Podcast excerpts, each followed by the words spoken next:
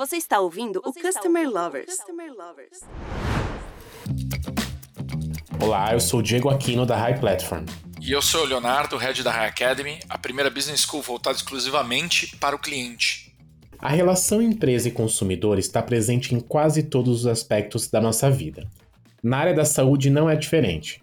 Muitas vezes, quando vamos a uma drogaria, por exemplo, estamos com alguma dor ou febre e esquecemos da relação comercial. Queremos sentir a empatia de quem está do outro lado do balcão. Mas você já parou para pensar no quanto as marcas se preocupam com isso? Verdade, Diego. E saúde é um tema muito delicado e requer muita atenção quando falamos da experiência do consumidor. E nunca falamos tanto da importância dos varejos do setor de saúde como nos tempos atuais. Além disso, há uma grande competitividade e também a altíssima exigência dos clientes. Por isso, hoje vamos discutir a empatia nas relações e desafios em melhorar a experiência de consumo do paciente. Nosso papo é com a Kelly Cristina Mello, Customer Experience Manager na Raia Drogazil. Kelly, seja muito bem-vinda ao nosso podcast, o Customer Lovers. A gente queria que você compartilhasse um pouco da sua história profissional com a gente. Bom, obrigada, Leonardo e Diego, né? Muito prazer estar aqui contando aí um pouquinho da minha história. Bom, eu praticamente fiz a minha carreira muito focada no varejo. Eu trabalhei 15 anos no grupo Pão de Açúcar e depois fui para o mundo de loyalty e tecnologia, hoje na Raia Drogazil. Passei por muitas áreas, mas fundamentalmente o meu trabalho ali muito focado em cliente. Então, desde que cliente não era tratado como customer experience, né? Eu já cuidava da experiência do cliente, já ouvia cliente. Então, tenho mais de 25 anos de experiência aí na área. Kelly, você pode falar um pouco dos principais desafios na relação com o cliente do setor farmacêutico? Bom, como vocês comentaram, né, a exigência nesse segmento ela é altíssima. A farmácia hoje, ela ocupa um lugar de conveniência no imaginário das pessoas, né? Mas ao mesmo tempo de cuidado. Então, o que, que quer dizer isso? Se por um lado as pessoas esperam aquele combo tradicional do varejo, né? Localização, sortimento, preço, enfim, agilidade, especialmente. Por outro, elas também querem ser acolhidas, ouvidas, né? Então, a gente entende, especialmente nesse segmento, né, que tem dois fatores que super influenciam essa expectativa do cliente com relação à farmácia. Uma a gente até pode explicar com a teoria dos papéis sociais, né? Assim, vocês tanto sabem aí que a farmácia, a, a relação do consumidor com a farmácia, ela é de longo tempo, né? E ela vem sendo construída e modificada ao longo desse tempo. A gente fez uma pesquisa em 2018, 2018 para 2019, para estudar o futuro da farmácia. Né? A gente entendeu ali que a gente já estava com o modelo de expansão, estava tudo funcionando, a gente falou, poxa, como é que, como é que as pessoas estão enxergando a, a farmácia e o futuro? Qual é o futuro da saúde? E a gente entendeu que algumas pessoas elas estão mais conectadas com os assets atuais da farmácia, né? Os, uma farmácia, uma grande rede de varejo, uma farmácia a cada esquina, e outras mais conectadas com as farmácias antigamente, aquelas farmácias que tinham um papel é, forte na sociedade, né, de cuidar da saúde, da comunidade e tudo mais. Essas que não estão conectadas com esse antigo, né, elas se questionam, né, até pela capilaridade, pelo fato da gente ter uma farmácia a cada esquina, né? Poxa, estão ganhando dinheiro com a minha doença. Então, é, esse olhar essa relação, esse olhar para a farmácia, para o segmento específico, ele está ali no momento em que a pessoa está né, tá se relacionando com a farmácia. Sejam nos dois exemplos aqui que eu dei. Isso foi uma coisa bem importante que a gente entendeu, que a gente extraiu desse estudo. E o outro, que eu acredito que super impacta nessa relação, é o contexto, o contexto de vida das próprias pessoas, né? Especialmente a necessidade, né? Aquilo que leva a pessoa a procurar a farmácia, enfim, naquele, naquele dia específico. Ela pode ser um cliente que está fazendo uma compra planejada, uma pessoa que tem uma cronicidade, né? Então precisa fazer uma compra frequente. Ela pode ser uma mãe que está indo comprar um, um leite para o filho que está usando o intervalo do almoço ou está atrasada para buscar as crianças na escola, assim como pode ser uma pessoa que está sofrendo um quadro agudo de dor, né, uma gripe ou alguma situação que, que ela necessite na farmácia, né? Ou pode ser tudo isso junto ou combinado, né? E isso influencia muito a expectativa desse atendimento, né? Então, da forma, a sua necessidade né, com que a pessoa se relaciona com a farmácia, isso impacta na expectativa desse atendimento, né? O que ela espera, da forma que ela espera ser atendida. Então, isso é um desafio para a gente, né? Então, colocando aqui, esse é um dos principais desafios, por isso que a gente, aqui na Raia Drogazil, a gente vive muito o nosso propósito, né? Que é cuidar de perto da saúde e bem-estar das pessoas é, em todos os momentos de vida. E fazer isso, né, valer nas mais de 2.400 lojas, que esse é o grande desafio, né? A gente está em praticamente todo o Brasil e a gente manter esse nível de atendimento, ter essa empatia, o atendente poder perceber aqui que o cliente está com uma pressa, isso realmente é o nosso principal desafio, não é uma tarefa fácil. Agora, Kelly, como vocês acompanham a jornada do cliente, né, desse consumidor, do paciente, e como medem a satisfação dele, né? Porque eu entendo que o paciente, muitas vezes, ele está em, em momentos delicados, né? Então, até que ponto a satisfação pode ser reflexo da relação com a empresa, né, com esse setor, ou a relação do que ele está vivenciando? Tem, tem tudo a ver. Bom, a gente é uma empresa centenária e há bastante tempo a gente trabalha com a experiência do cliente, desde quando, de, desde quando não se falava, não se usava esse termo, né? Isso sempre, isso sempre foi muito importante na Raia Drogazil e é importante para as farmácias em função desse contexto mesmo que, que você coloca. Hoje, como que a gente mede essa jornada? Da forma tradicional, né? Então, a gente tem dois layers aqui, né? Um layer mais transacional, porque como eu comentei, a pessoa ela está indo fazer uma compra de farmácia, então ela espera também, ela está indo numa rede de varejo, então ela tem as expectativas ali de varejo, né? Que também são importantes da gente da gente atender. E a gente mede tanto a transação, a gente tem uma métrica que é o NSS, que é análoga ao NPS, tá? É uma métrica transacional que mede a satisfação do cliente a cada ponto de contato, no final né, do, dos pontos de contato dele com a gente, dos principais, no caso da loja física, quando ele faz a compra e termina o atendimento, no caso do online, além da finalização da compra, também no momento da entrega ou da retirada do produto. E aí a gente entende esse momento de transação e de troca com a gente, né?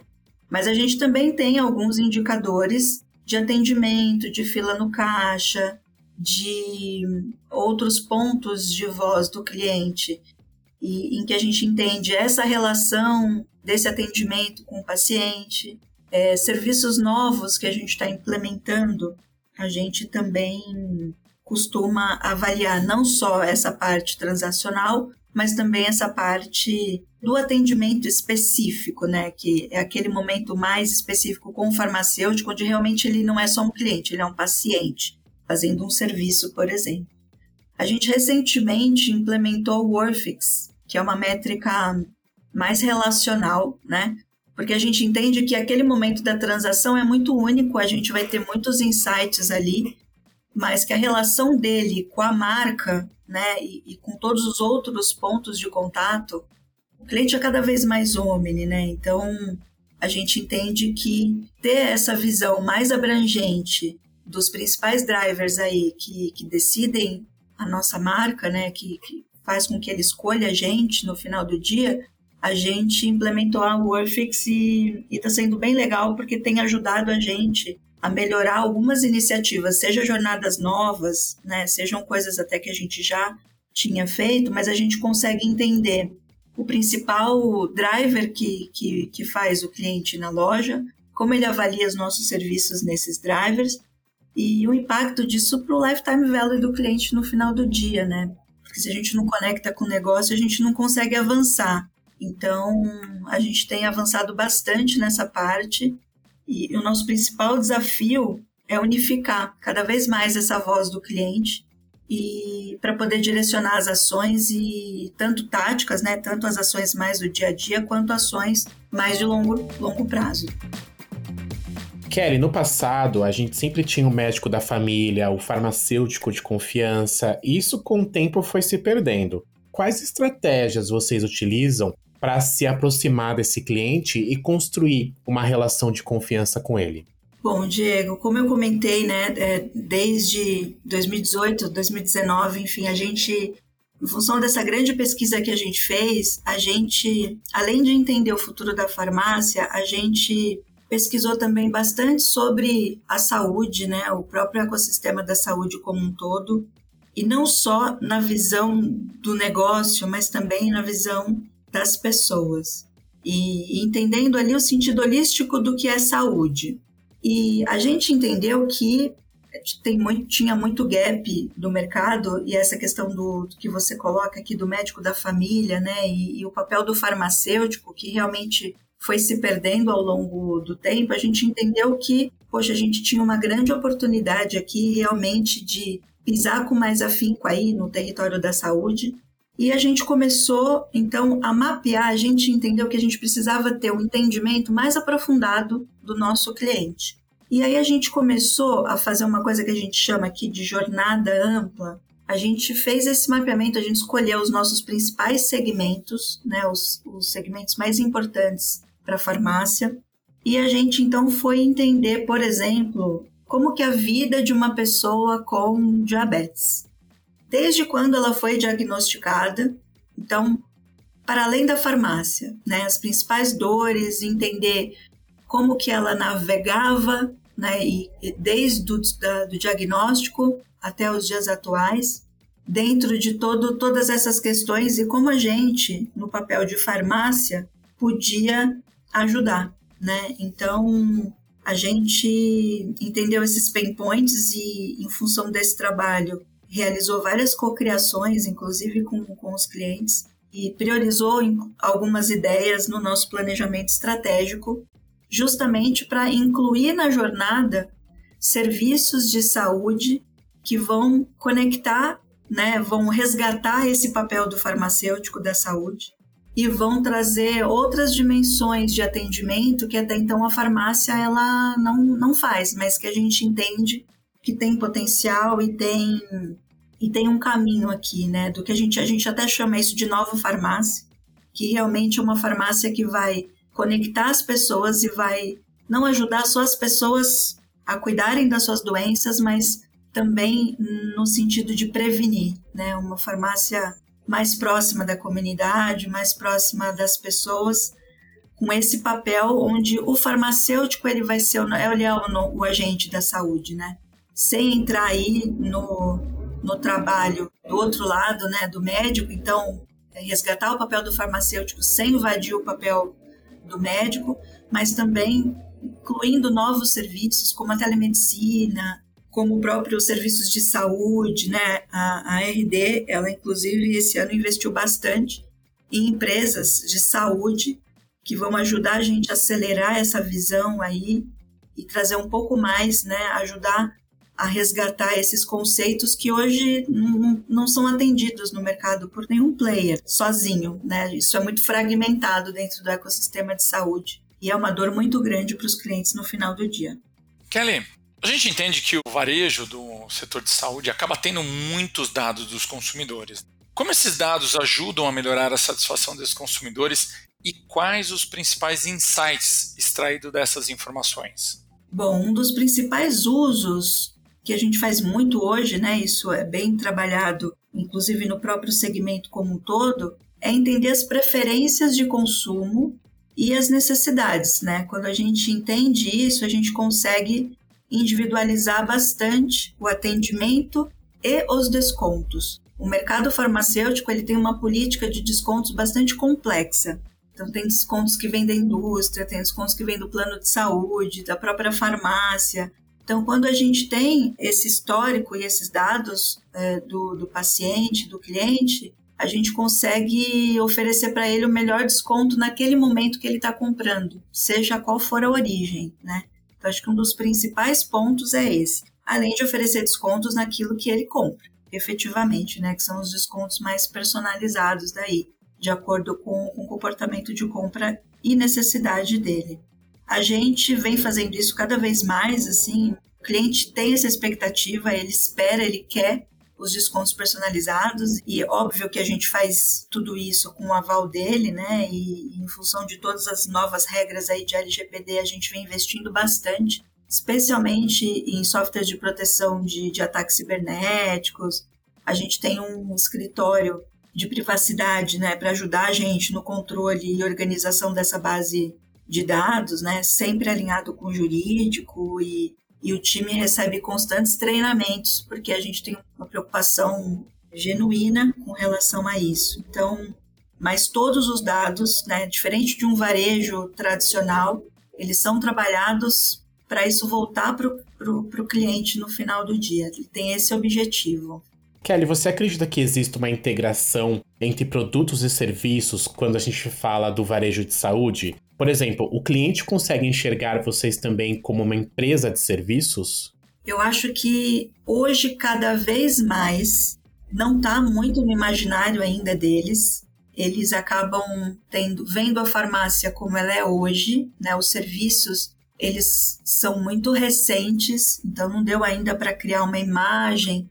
Mas quando a gente provoca, né, nas diversas pesquisas e mapeamentos de jornadas que a gente que a gente faz, futuras e, e atuais, onde a gente conversa com o cliente e a gente entende a percepção deles com relação a gente, eles entendem que essa é uma nova farmácia e eles gostam muito, né? Eles entendem que faz todo sentido. Então, eles vêm, né? Claro que o limite de até onde vai o papel da farmácia, até onde vai o papel de outros lugares, isso é uma coisa que ainda está em construção, na cabeça deles, né? Para a gente é muito claro, mas na cabeça deles ainda ainda está em construção, mas eles vêm com muito bons olhos. Eles não conhecem todas as restrições que o segmento nos impõe, então eles desejam até mais do que a gente pode, na verdade, oferecer. Então, é, eu acredito muito nessa integração, né? Então, vou dar alguns exemplos aqui para vocês, até de coisas que, que a gente vem fazendo, né? Poxa, a gente sabe que o cliente da farmácia, ele tem muita dúvida quando ele vai tomar o remédio. E ele tem muitas dúvidas com relação à própria cronicidade dele, por exemplo. E ele tem um momento pontual com o médico dele. Ele vai ver o médico depois de três meses. As dúvidas que eles têm acontecem na hora do uso, na hora que ele está em casa. Então, a gente tem alguns serviços que a gente chama de apoio farmacêutico, onde ele consegue tirar as principais dúvidas, né? Então, o farmacêutico consegue ajudar, especialmente na questão do uso, né, do medicamento. Muitos medicamentos, acreditem, não fazem efeito porque as pessoas tomam errado, e, e aí tem efeitos colaterais, e aí, quando vão para consulta, o médico simplesmente troca a medicação, né? Então, tem uma dor nesse processo que a gente está começando a atuar e esse cliente ele precisa monitorar a condição dele, né? Então o fato dele ir na farmácia, dele ter uma pessoa para conversar, para ele poder fazer um, um, uma ferição de pressão, por exemplo, né? Vamos falar aqui da condição de hipertensão. E ele poder ir monitorando a condição dele, ter esse apoio desse farmacêutico que vai olhar um número e vai falar, olha, melhor você procurar o um médico antes, né? Então, essa integração a gente acredita muito, né? Da gente poder direcioná-los no momento certo, evitando aí os up e downs da, das condições, né? E também ajudando as pessoas na prevenção, né? Estimulando ca cada vez mais assim essa conversa e essa integração do papel da farmácia na saúde. Kelly, quando a gente fala do tema empatia para o mercado de, de saúde, ele é super importante, né? Mas por que a empatia é realmente tão importante na relação com o cliente nesse setor? Por que acontece isso? Você acredita que ainda falta um caminho a ser percorrido para isso ainda melhorar e ainda ter a devida importância? Ah, eu acredito que falta sim um caminho. A gente vê muito, né? E, e, e, é muito boa essa pergunta. A gente, a gente vê que hoje o próprio ecossistema de saúde falta empatia. O paciente ele sente é, essa falta de empatia dos médicos no laboratório, né? No, no, nas pessoas que vão fazer aplicar os serviços de saúde. Hoje está tudo muito, né, muito voltado para números e performance de atendimento e falta um pouco essa, essa empatia, né? Os próprios processos, eles do, dos laboratórios, enfim. Como eu contei para vocês, essas pesquisas que a gente fez para entender a jornada, a gente foi entender a jornada do médico, a jornada do paciente, nos variados pontos aí de, de atenção. E a gente entendeu que a relação entre médico-paciente, por exemplo, está no meio de uma DR.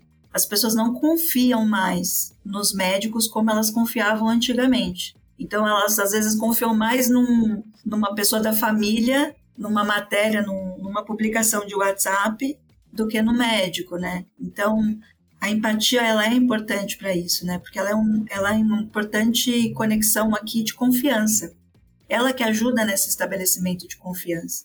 E hoje, como o nosso ecossistema tá, né, onde os médicos no, no particular menos, mas no SUS atendem por tempo, né? Então você tem ali cinco minutos para atender o paciente, você tem que falar correndo.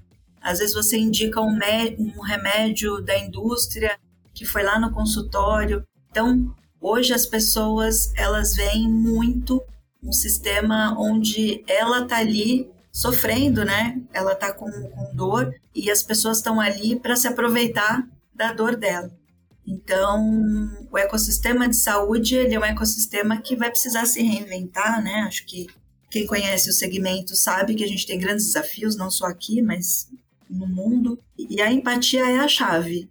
Né? A, gente, a gente entendeu que a empatia ela é o fator determinante para essa relação, né? Tanto a nossa, tanto para esse resgate do farmacêutico que eu comentei no começo, quanto para outros serviços que a gente que a gente for implementar nesse segmento de saúde. Falar de empatia e mercado de saúde é quase falar a mesma coisa. A relação do consumidor com esse setor já vem de muito tempo e o cuidado e a atenção fazem parte do DNA dessa relação. Hoje aprendemos muito sobre essa relação e quais os principais desafios que são enfrentados por esse mercado. Batemos um papo bem rico com a Kelly, que é expert neste mercado.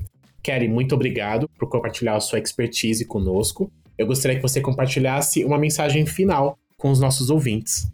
Bom, acho que aí dentro desse tema e falando de, de experiência, né?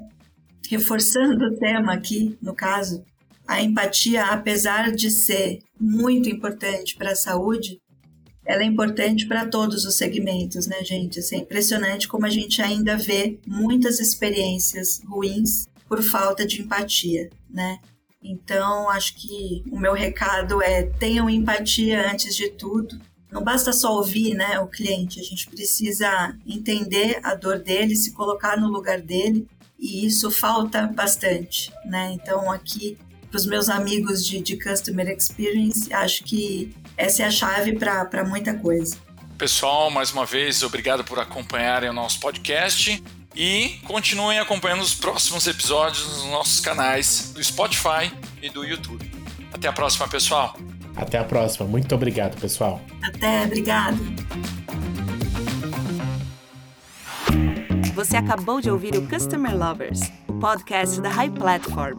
Dá uma acessada no nosso Insta e se liga no conteúdo que rola por lá.